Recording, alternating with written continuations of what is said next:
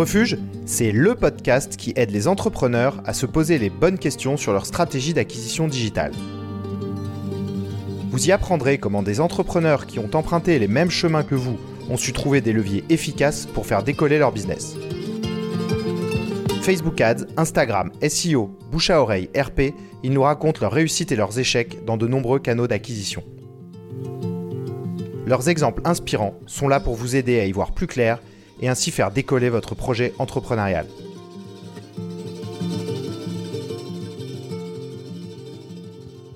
Aujourd'hui, je reçois un expert du digital pour vous parler de LinkedIn.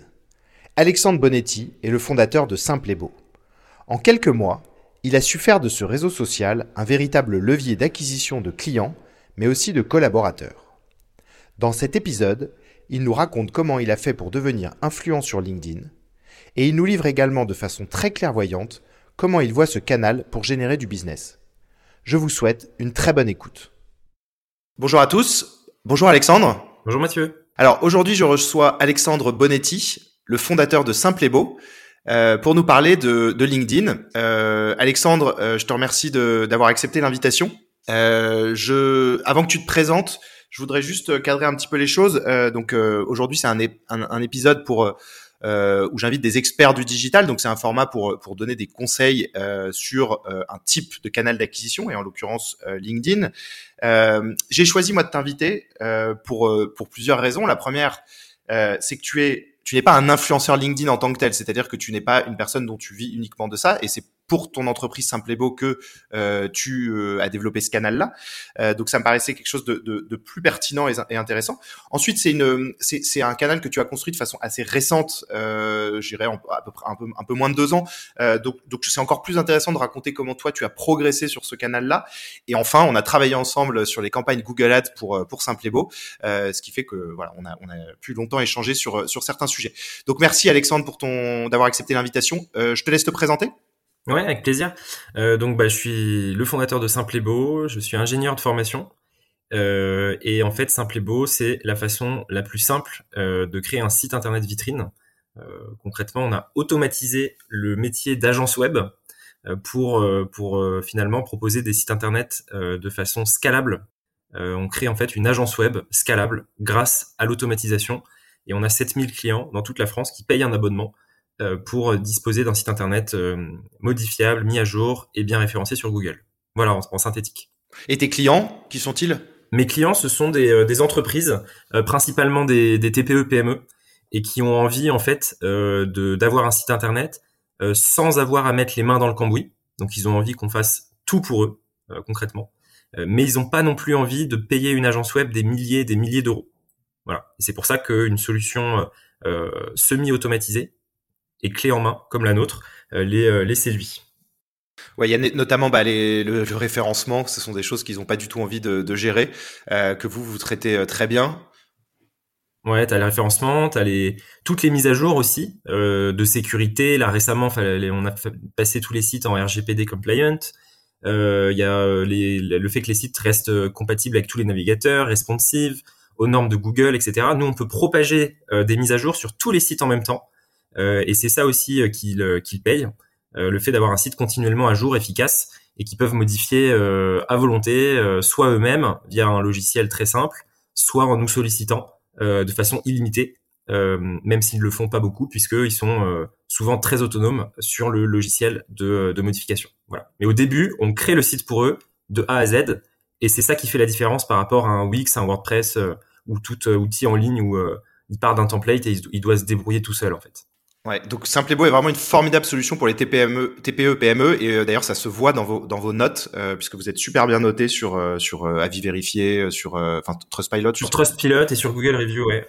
On a on est très fiers d'ailleurs depuis l'année dernière, on est officiellement entre guillemets l'agence web la mieux notée de France d'après Google et d'après Trustpilot. Donc ça c'est cool et ça ça contribue finalement à la à la construction de la marque en plus de ce qu'on fait sur LinkedIn et ailleurs. Donc, bah, c'est, écoute, c'est, top. Bravo pour tout ça, Alexandre. Et puis, euh, et puis, merci pour cette présentation. On va, on va passer, euh, on va rentrer dans le vif du sujet euh, et, euh, donc parler de LinkedIn. c'est un canal que tu, tu t'es approprié, j'ai envie de dire, petit à petit. Aujourd'hui, tu comptes 15 000 abonnés, je crois. J'ai regardé ça en préparant l'épisode. Euh, comment t'es venu l'envie de d'investir ce canal d'acquisition? Alors, euh, donc déjà, c'est un, quand tu fais en gros la, liste des, différents réseaux sociaux, euh, c'est le canal qui, me semble entre guillemets le plus pertinent pour atteindre nos cibles.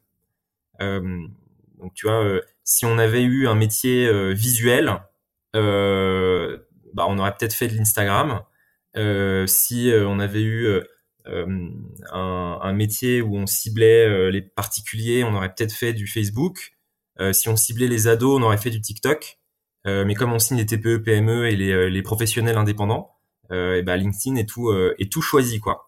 Et, et, je trouve que c'est un un réseau euh, qui, euh, qui permet, euh, au-delà de, de, trouver des clients, de construire ce que moi j'appelle un, un, capital relationnel. On pourra y revenir si tu veux. Euh, mais pour moi, c'est un actif, c'est un actif qui, qui, qui, est hyper important sur toute la durée de vie de ta boîte, le capital relationnel. et je trouve que LinkedIn est le plus adapté pour faire ça. Alors quand tu dis justement que tes, tes clients sont sur LinkedIn, euh, est-ce qu'il y a une typologie genre euh, est-ce que c'est le fondateur de la TPME, TPE PME, est-ce que c'est le, euh, le, directeur commercial ou finalement est-ce que tu te dis je vais toucher tout le monde dans l'entreprise? Ouais. Alors en fait ce qu'il faut savoir c'est que chez Simplebo en fait on a plusieurs cibles.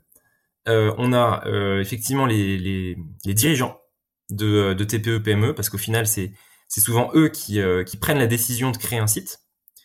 Euh, mais on cible aussi en fait euh, les grands groupes parce qu'en en fait on a des partenariats de distribution avec ces grands groupes.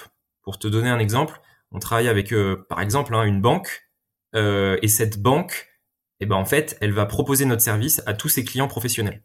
Et en fait, via LinkedIn, je veux aussi atteindre ses partenaires, c'est-à-dire euh, des prescripteurs en fait pour nous. Et eux, c'est sûr qu'ils sont sur LinkedIn. Donc j'ai une double cible un, les, euh, les fondateurs et dirigeants de TPE, PME, et euh, bien sûr professionnels euh, indépendants qui sont sur LinkedIn. Et deuxièmement, les directions marketing des, des organisations qui, qui sont déjà en relation avec des TPE, PME et qui peuvent être du coup des prescripteurs pour nous via des partenariats.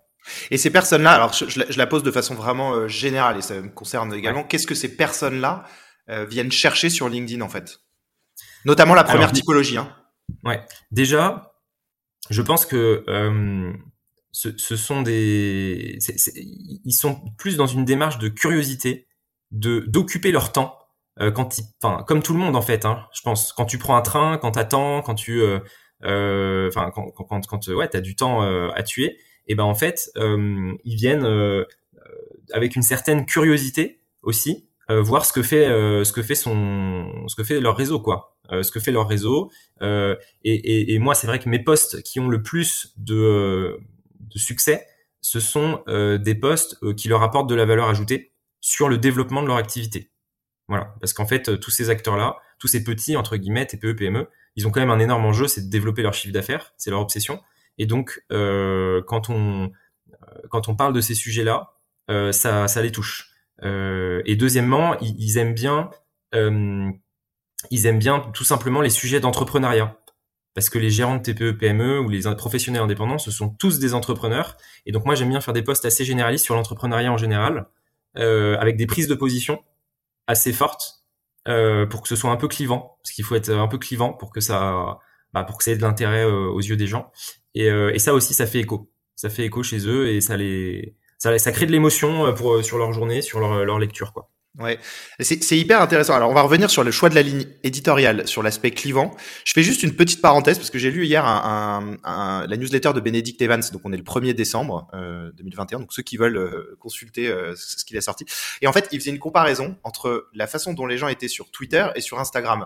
Et en fait, il, il montrait, c'était un visuel. Et en fait, sur Instagram, les gens étaient passifs. Ils reçoivent de l'information, ils chill. Enfin, ils sont en train de, ils sont vraiment dans une posture de procrastination. Et à l'inverse, sur Twitter, ils étaient ils sont ils sont plutôt actifs euh, c'est une typologie qui va qui va voilà soit euh, faire de la curation soit euh, chercher à interagir soit se faire connaître. Et avec ce que tu viens de me dire ça me fait penser en fait que sur LinkedIn il y a vraiment deux typologies il y a les deux en fait. Il y a des personnes qui sont passives donc qui a l'air de correspondre un peu à ce que tu toi tu décris. Mais moi si je prends par exemple les personnes qui, sont consultants ou qui sont spécialistes comme moi, eux vont plutôt être dans une démarche très active. Et même dans les entreprises, on va aussi avoir des personnes, peut-être les directeurs commerciaux, peut-être, euh, je sais pas, le, fondateur au moment où il va poster, qui va être à ce moment-là dans une démarche un peu plus active. Et, c'est intéressant d'analyser en fait comment se place euh, la personne qui reçoit l'info dans son feed. Euh, Est-ce qu'elle est plutôt active ou passive? Donc toi, tu, vas plutôt les, faire réagir sur une posture passive. Ouais, en fait, pour moi, tu as trois catégories euh, de personnes sur LinkedIn. Tu as le 1% qui publie.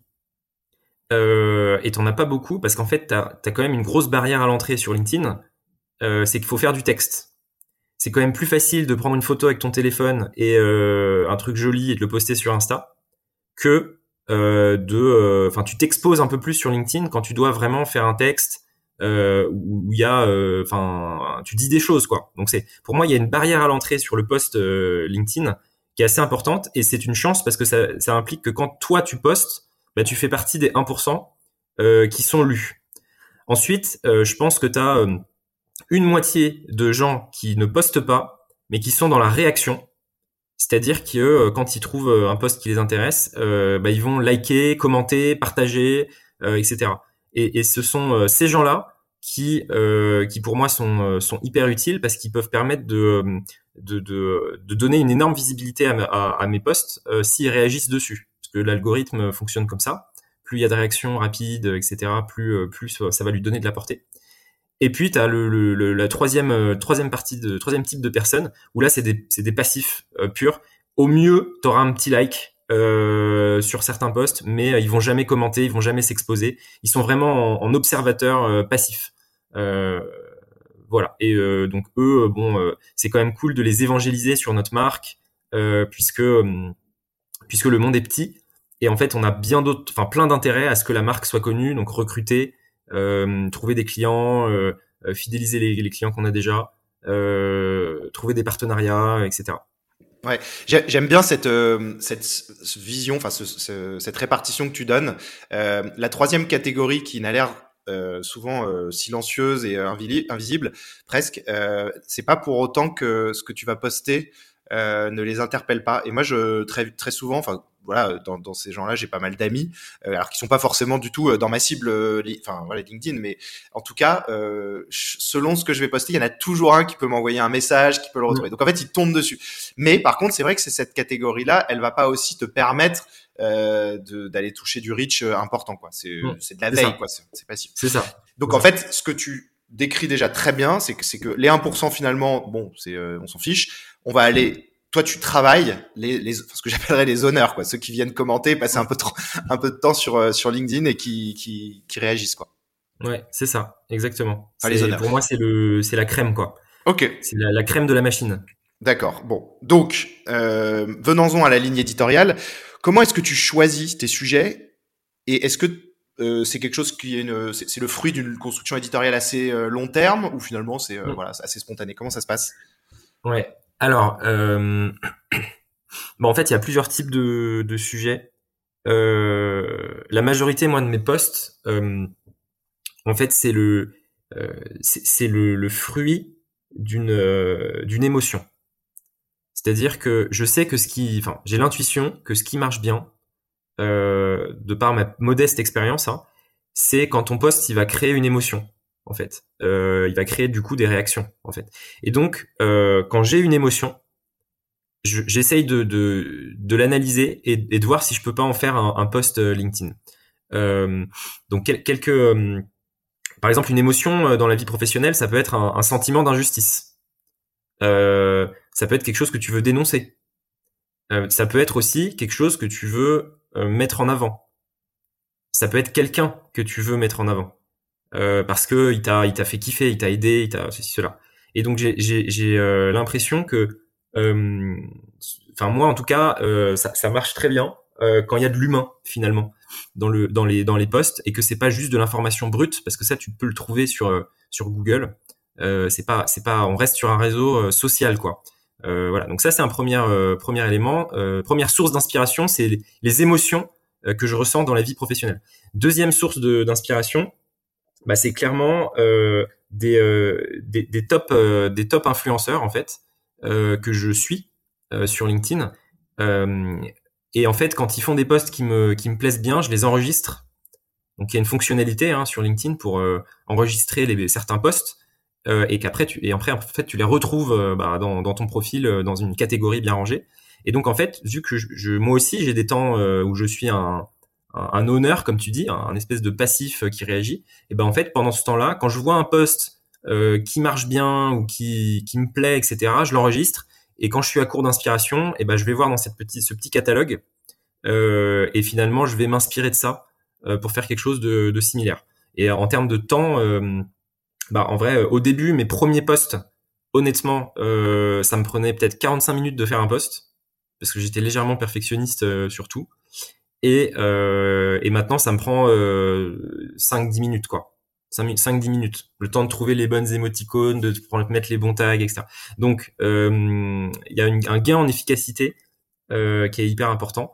Euh, et donc voilà, la ligne éditoriale, elle, c'est le fruit des émotions pour moi et de l'inspiration de des posts qui marchent déjà. Euh, qui marche déjà. Voilà.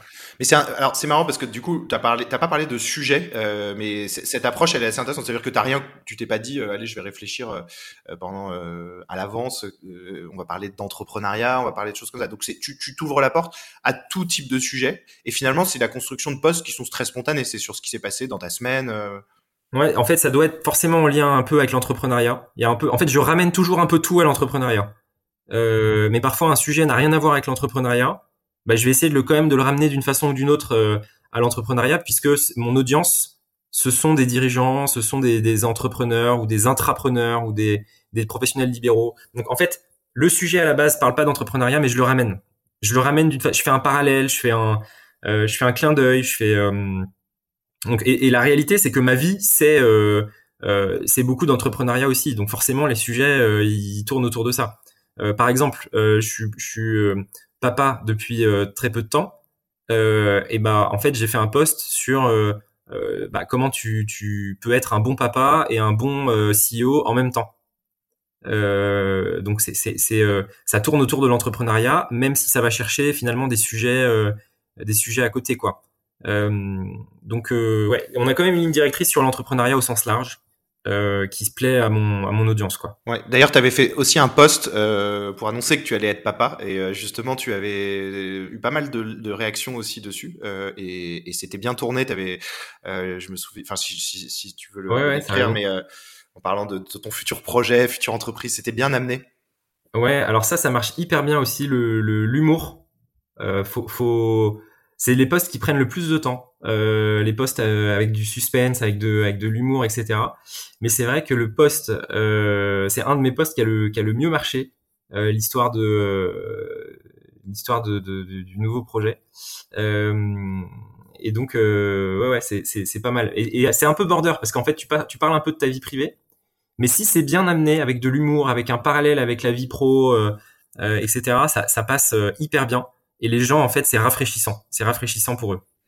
Mais euh, justement, tu parles de vie privée, et enfin, il y a une certaine forme de mise à nu. Euh, quand, bah, déjà, quand tu partages tes émotions, mais aussi quand tu partages ta vie privée. Euh, enfin, il n'y a pas que par rapport à la façon dont c'est perçu, il y a aussi euh, soi-même. Est-ce que toi, tu es, très à l'aise et ça te, voilà, c'est, ça te dérange pas du tout de, d'aborder ces sujets, de, de, d'avoir cette forme de mise à nu? En fait, j'étais euh, j'étais hyper pudique avant, euh, jusqu'à ce que je rencontre ma femme, qui est tout l'opposé. Euh, tout l'opposé. Euh, c'est un livre ouvert. Euh, pour elle, il n'y a pas de sujet tabou. Euh, les sujets tabous, c'est pas bien parce que ça fait pas grandir les gens. ça, enfin, ça peut être des trucs, tu vois, par exemple, je sais pas moi, la la fertilité. Tu vois, on a fait, nous, on a fait une FIV parce qu'on n'arrivait pas à avoir un bébé. En fait, ça, pour plein de gens, ça va être un sujet super tabou. Et en fait, euh, quand il réfléchit bien, le fait que ce soit, un sujet tabou, ça aide pas la société. Les gens se sentent euh, isolés, euh, on n'en parle pas, euh, c'est, ça, ça, devient dur pour les gens, etc. Et, c'est vrai que je, suis, elle m'a converti à, à l'absence de, de pudeur sur certains sujets, parce que je suis désormais convaincu que c'est dans le sens de ce qu'il faut euh, pour euh, pour euh, pour améliorer finalement la, la, situation globale de la société, l'absence de, de, pudeur, la transparence, l'honnêteté, sans tabou. Voilà. Ok, mais mais alors du coup c'est intéressant parce que euh, ça, ça permet de, de, voir comment toi tu perçois aussi euh, ton audience parce que en fait quand on est sur LinkedIn non seulement on ne sait pas combien de personnes vont le voir mais en plus on ne sait pas toujours qui il y a derrière. Euh, Est-ce que toi t'as et, et du coup si c'est complètement ah, ce côté anonyme euh, rend aussi un peu plus facile la mise à nu et, et donc est-ce que toi dans dans tu construis quelque chose avec ta communauté ou finalement euh, ça reste, tu as l'impression de jeter une grosse bouteille à la mer et puis voilà, c'est un, un, peu toujours les mêmes qui lisent, euh, voilà, et, et, et finalement c'est jamais personnel? Alors en fait, euh, le, le, gros problème, c'est que ça devient personnel pour l'audience petit à petit. Euh, C'est-à-dire qu'il y a des gens, euh, de temps en temps, ils m'écrivent euh, et en fait, bah, ils écrivent comme si, comme si on, ils me connaissaient. Euh, comme si on avait euh, interagi euh, 5-6 fois alors que je les connais pas du tout. Et donc ça, ça devient un peu gênant, c'est qu'en fait, tu crées une relation personnelle pour eux, euh, mais mais mais c'est pas symétrique. C'est-à-dire que eux me connaissent beaucoup plus que ce que moi je sais d'eux. Et donc quand ils me parlent, ils me disent salut Alex, euh, trop bien ton dernier post, machin.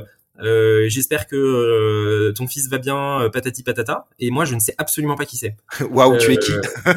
Voilà. Et en fait, ça, bon, aussi j'ai un petit problème de mémoire. Euh, j'ai pas une très bonne mémoire, donc ça amplifie le truc. Mais euh, tu tisses une espèce de relation euh, personnelle. Euh, et après, bien sûr, je, je, fais gaffe quand même à ce que je pose, à ce que je poste, euh, parce que je pars du principe que ce sera euh, sur Internet sur le long terme, et je, je l'assume, je l'assume pleinement. Ouais, non, mais je m'expose pas non plus. Je m'expose pas. Je, je, je m'expose entre guillemets mais sans euh, sans révéler de choses qui, je pense, pourraient être utilisées euh, à mauvais escient ou des trucs comme ça. Oui, oui, t'es pas, on va dire que t'es pas non plus, euh, on va dire, enfin, ultra clivant, mais donc donc ça permet justement d'arriver à la, à la à la partie euh, euh, comment tu comment tu fais réagir dans tes posts. Donc on a parlé tout à l'heure de la communauté qui, qui qui est sur LinkedIn, qui va interagir, qui va euh, mettre des commentaires. Comment cette communauté là, tu la fais réagir? Ouais. Alors, il, pour faire réagir les gens, faut qu'ils aient un intérêt à réagir. Voilà. Euh, et pour qu'ils aient un intérêt à réagir, euh, bah, c'est soit finalement euh, tu, tu, tu, mets une carotte. Euh, c'est ce que j'ai fait dans mon dernier post. Euh, j'ai dit bah voilà, j'ai parlé d'un truc que je faisais bien, je pense, qui consiste à réussir à faire un déjeuner par mois avec une avec une star de, de l'entrepreneuriat. Et je leur explique tous les bienfaits que j'en tire et je leur dis si vous voulez ma méthode pour obtenir ces déjeuners, bah, laissez euh, moi un petit commentaire en bas euh, de ce poste et je vous envoie euh, la méthode. C'est une page à 4, voilà. Et donc là, ils ont un intérêt, donc ils réagissent. la deuxième façon de leur, de les faire réagir, ce sont les, comme tu l'as dit, les, les, avis, les témoignages clivants, les convictions. En fait, tu crées un espèce de débat. tu crées un espèce de débat où les gens peuvent témoigner et c'est ça leur fait du bien en fait de témoigner de leur expérience par rapport à ce sujet. Ils se sentent moins seuls, ils se sentent euh, considérés, ils se sentent euh, euh, souvent ce qui marche bien c'est de dire tout haut ce que ce que peu de gens osent dire en fait. et là du coup tu te retrouves avec des gens qui qui sont acquis à cette cause, à une cause et qui ont envie d'abonder ton poste. Ils ont envie d'abonder, donc ils le partagent, ils le commentent, ils l'enrichissent, ils disent mais carrément moi c'était comme ci comme ça etc. Donc il faut trouver ces espèces de combats, euh, et il y en a plein, des espèces de combats, des espèces de sentiments d'injustice, des espèces de euh, voilà. Et j'ai euh, trouvé ce, levier pour pour faire bouger entre guillemets les, les foules quand j'ai lancé avec d'autres à l'époque le mouvement des, des pigeons. Je sais pas si tu te souviens de ce truc. C'était un mouvement pas politique, mais un mouvement enfin quasi politique euh, pour défendre les intérêts en gros des, des entrepreneurs. Et j'étais parmi les fondateurs et on a euh, au sein de ce mouvement trouvé des leviers pour pour pour fédérer finalement euh, des euh, des foules autour de d'objectifs communs larges et, et, et qui les font bouger quoi. Et j'ai réutilisé un peu ces réflexes qu'on avait eu à l'époque pour pour être à faire des postes tranchés et qui embarquent les gens. Mais à l'époque, avec les pigeons, c'était pas sur LinkedIn, c'était euh, bien avant, non? C'était. Ouais, c'était pas du tout. Euh, en fait, il y, avait un peu de, euh, de, LinkedIn, mais il y avait surtout du Facebook. On avait un, un, club, enfin un groupe Facebook, et, c'était c'était pas mal. En fait, on avait créé un, si tu veux, des contenus de conviction dans lesquels les gens se se, se, retrouvaient en fait. c'est en gros la, non reconnaissance des entrepreneurs. Voilà. Quand t'es entrepreneur, euh, t'es un pigeon. T'es un pigeon parce que tac tac tac tac tac. Là, tu as trouvé un combat, t'as trouvé une ligne d'attaque qui va rassembler tous les auto-entrepreneurs, tous les euh, voilà. Et donc ça marche hyper bien. Ça marche hyper bien. Euh, et, et, et après, faut réussir à en faire quelque chose de bien et de sain. Ça peut soit dériver, comme ce que font certains partis politiques, dans, le dans la mauvaise direction, soit tu peux en faire quelque chose de sain, de constructif, qui ouvre le débat, qui ouvre l'échange, etc. Donc c'est ce qu'on c'est ce qu'on a essayé de faire et c'est ce que j'essaye de reproduire dans les dans les posts. Ouais, bah, avant d'enregistrer l'épisode, il y a un mois, on avait eu un échange ensemble euh, et il euh, et, et y avait un documentaire qui dont je te parlais, qui, qui était les, les, les nouveaux manipulateurs, je crois. Ou, enfin, et en mmh, gros, c'est comment les, les hommes politiques euh, depuis euh, Bolsonaro, Trump, en fait, euh, ne cherchent pas tellement euh, à avoir une bonne ou une mauvaise idée, ils cherchent juste à être présents. Et en fait, mmh. eux, de la même façon, enfin, leurs haters les servent en fait. Les, toutes les personnes qui les détestent vont leur donner cette visibilité sur les réseaux sociaux. Et en fait, euh, le côté clivant, eux c'est un régal, c'est-à-dire que c'est du pain béni de, de, de, de dresser les, les, les, cheveux de certaines personnes, de, de rendre hystériques des féministes, de voilà. Et en fait, euh, c'est c'est euh, c'est des gens qui ont, enfin, des, voilà, ces personnes-là ont très bien compris. Euh, et voilà. Et donc, c'est bien aussi que toi, tu parles de, de, de cette dimension euh, saine mmh. et, et d'arriver justement, en fait, aussi à, à cadrer. Je, en fait, tout, tout, est dans le choix des combats. Euh, si tu choisis le combat, par exemple, de euh, de l'entrepreneuriat, pour moi, c'est un combat qui qui en vaut la peine. Il y a d'autres combats choisis par des hommes politiques qui, pour moi, sont débiles euh, et qui n'ont strictement aucun intérêt. Donc en fait, c'est une, pour moi, le, le côté clivant, c'est une arme de destruction massive euh, qui peut être utilisée euh, soit pour faire de grandes choses, euh, la paix, euh, euh, lancer des initiatives, soit pour faire n'importe quoi. mais mais l'humain est comme ça, et donc faut autant l'utiliser à bon escient. Ah, ok, c'est hyper intéressant. Et alors, donc je, je, disais en introduction que ton, ton amorçage, il avait été euh, récent, et j'ai regardé aussi, en effet, tes posts. Euh, ça fait à peu près un an que tu commences à, je sais pas, dépasser les 200, 300 likes. Euh, comment tu as vu euh, la progression? Comment ça s'est passé? T'as senti quelque chose qui progressait? Tu as vu tes abonnés qui augmentaient? Comment, comment ça, tu l'as ressenti ça et vu? Alors déjà, c'est une, c'est une démarche proactive. C'est-à-dire que à un moment, en fait, j'ai rencontré d'autres entrepreneurs euh, qui, qui, sont un peu dans la, même philosophie que moi, du, bootstrap, etc., où on essaye de faire beaucoup avec peu de moyens. C'est un gros créneau aussi que j'ai euh, que j'ai pris ça. Euh, et, j'ai discuté avec eux et ils m'ont parlé de, la puissance de LinkedIn finalement. Euh, donc c'est des euh, bah, des gens euh, comme bah, comme Grégoire Gambato de Germinal, comme Guillaume Beck de Lemlist, etc.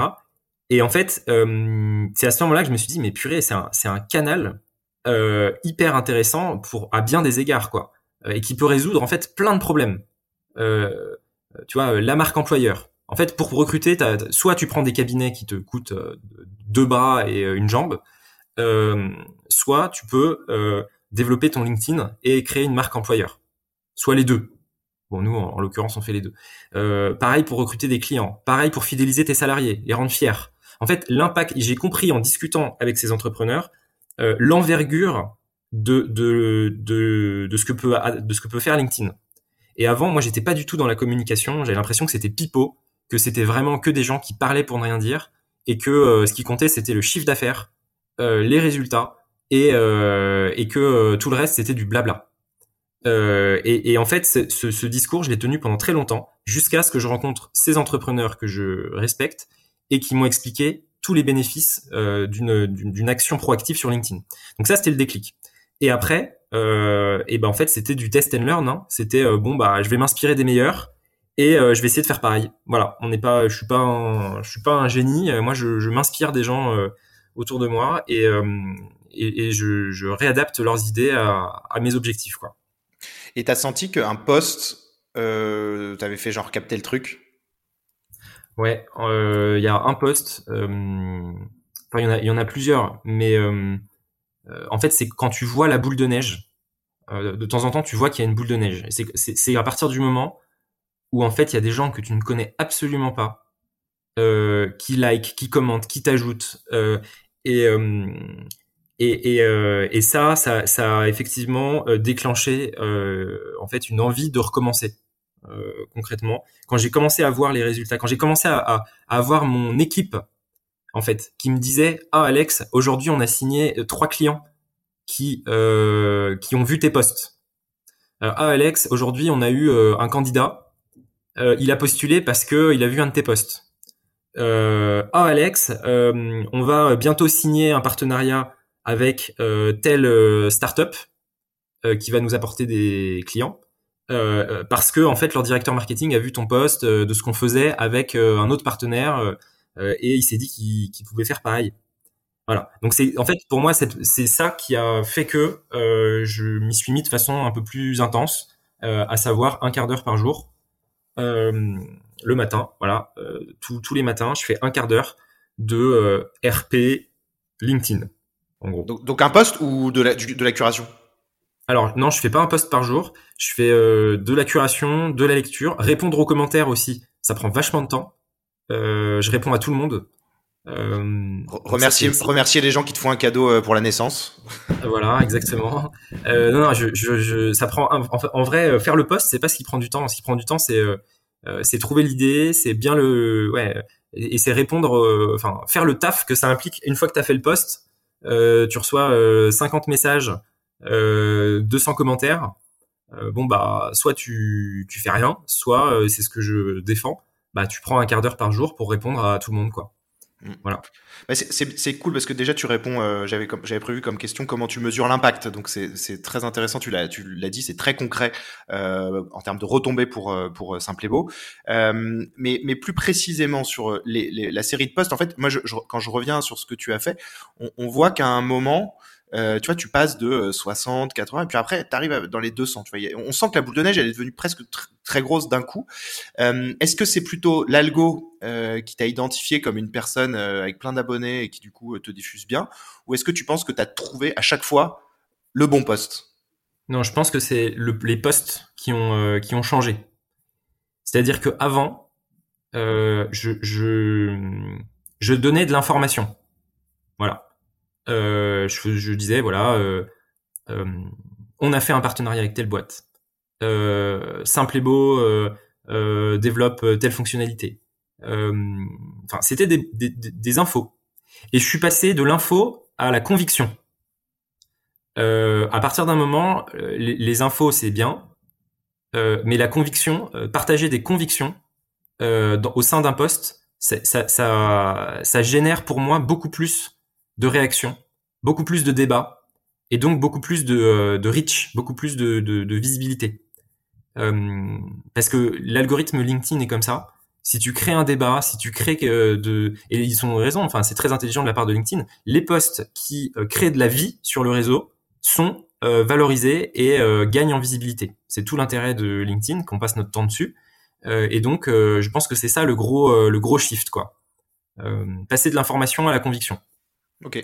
Alors après, l'envers du décor, c'est pour la partie aussi des silencieux, ceux qui ne veulent pas participer au débat. C'est qu'il y a beaucoup de personnes qui, dans cette catégorie-là maintenant euh, devient de plus en plus critique à l'égard de LinkedIn parce que justement ils s'y retrouvent plus en information ou alors ils vont retrouver trop souvent les mêmes débats euh, et, et, on sent quand même qu'auprès de ces, ces, ces, gens euh, très passifs euh, il y a un désamour assez fort en ce moment quand même pour LinkedIn euh, soit parce que c'est que des personnes qui vont essayer de dire si jamais vous mettez un commentaire je vous envoie mon fichier si c'est voilà. Et du coup il y a, peut-être il y a peut-être aussi cette cette dimension long terme à, à, comprendre enfin et à, et à, identifier. Euh, toi, tu avais un petit peu de bagage, tu as, aussi des sujets d'entrepreneuriat. Si à, quelqu'un qui, qui voudrait se lancer, euh, qu'est-ce que tu pourrais donner comme conseil? Euh, Alors, le premier conseil, ce serait de euh, de m'ajouter sur LinkedIn. non, mais en gros, faire pas le nord. non, en gros, ce qui, ce qui, enfin, euh, moi, je pense que c'est c'est intéressant de suivre, d'ajouter euh, des gens que vous avez plaisir en fait à lire euh, pour pouvoir euh, finalement vous en inspirer et vous prendrez du plaisir à écrire au final des postes similaires. Voilà. Donc il faut pas ajouter les plus gros influenceurs si, si ce qu'ils écrivent vous saoule en fait. moi par exemple j'essaye de varier entre des postes de conviction des posts beaucoup plus personnels euh, et, euh, et, des n'ont euh, qui sont de l'humour par exemple. Et donc il faut trouver finalement je trouve je pense trois ou quatre influenceurs entre guillemets même si c'est un grand mot LinkedIn qui postent régulièrement et qui peuvent être votre source d'inspiration. Ça c'est le premier conseil. Le deuxième le deuxième conseil c'est d'essayer finalement de, se donner une routine. C'est un peu comme tout hein. Mais il faut se donner une routine. Euh, il faut se donner. Moi, par exemple, euh, dans mon agenda, au tout début, eh ben, j'avais une heure par semaine bloquée. C'était le lundi de 11h à midi pour LinkedIn. Voilà, c'était un rendez-vous avec moi-même pour pour réfléchir à LinkedIn. Et après, je suis passé à un quart d'heure par jour. Voilà. Si c'était, si j'avais deux conseils, finalement, ce serait, ce serait cela. Et est-ce que tu as des conseils à donner sur les formats et les horaires de poste? Alors, le, au niveau du format, euh, bon, c'est pas des, vérités générales, hein, c'est mon mon, mon expérience, euh, ma modeste expérience m'a montré que euh, déjà il faut mettre une image euh, dans dans les posts. Ça c'est avec de l'humain, ça marche mieux quand il y a de l'humain parce que ça ça implique plus d'émotion. Donc il faut des photos de personnes. ça c'est le premier conseil. deuxièmement, il faut, je pense, euh, 50% ou même 60% du, de l'efficacité d'un poste, c'est les deux premières phrases, deux premières lignes en fait. Euh, donc il faut vraiment euh, donner envie aux gens de cliquer sur euh, voir plus.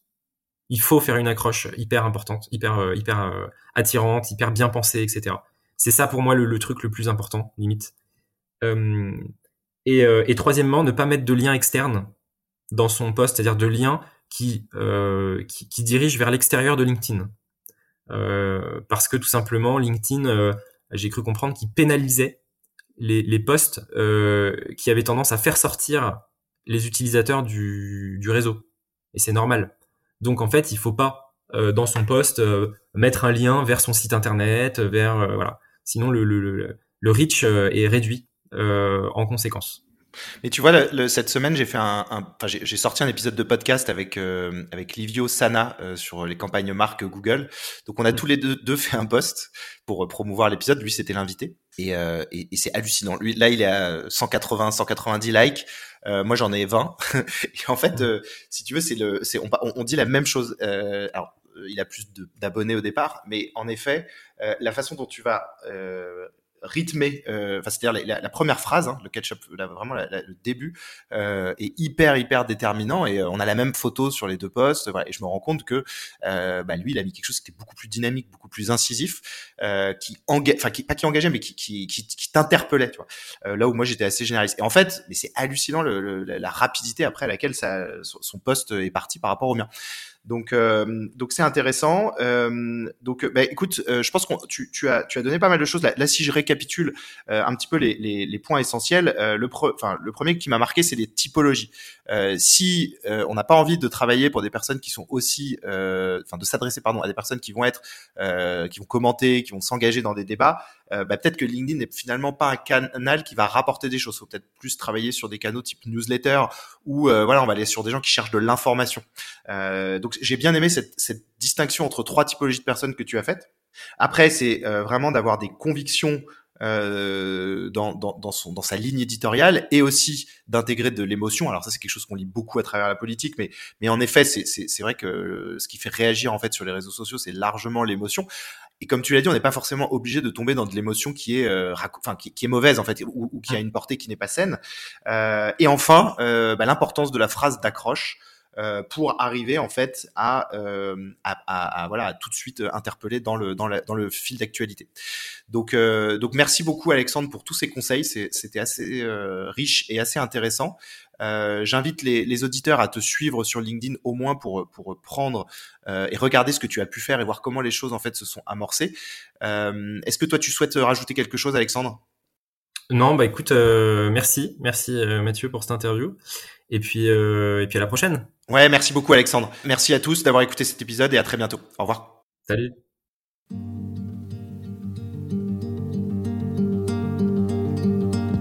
Je vous remercie à tous d'avoir écouté cet épisode jusqu'au bout. Si cet échange vous a plu ou fait réfléchir, N'hésitez pas à en parler sur les réseaux sociaux ou à des entrepreneurs autour de vous. Vous pouvez également vous inscrire sur mon site mathieusecarelli.com pour être tenu informé de la sortie des épisodes et pour recevoir tout mon contenu.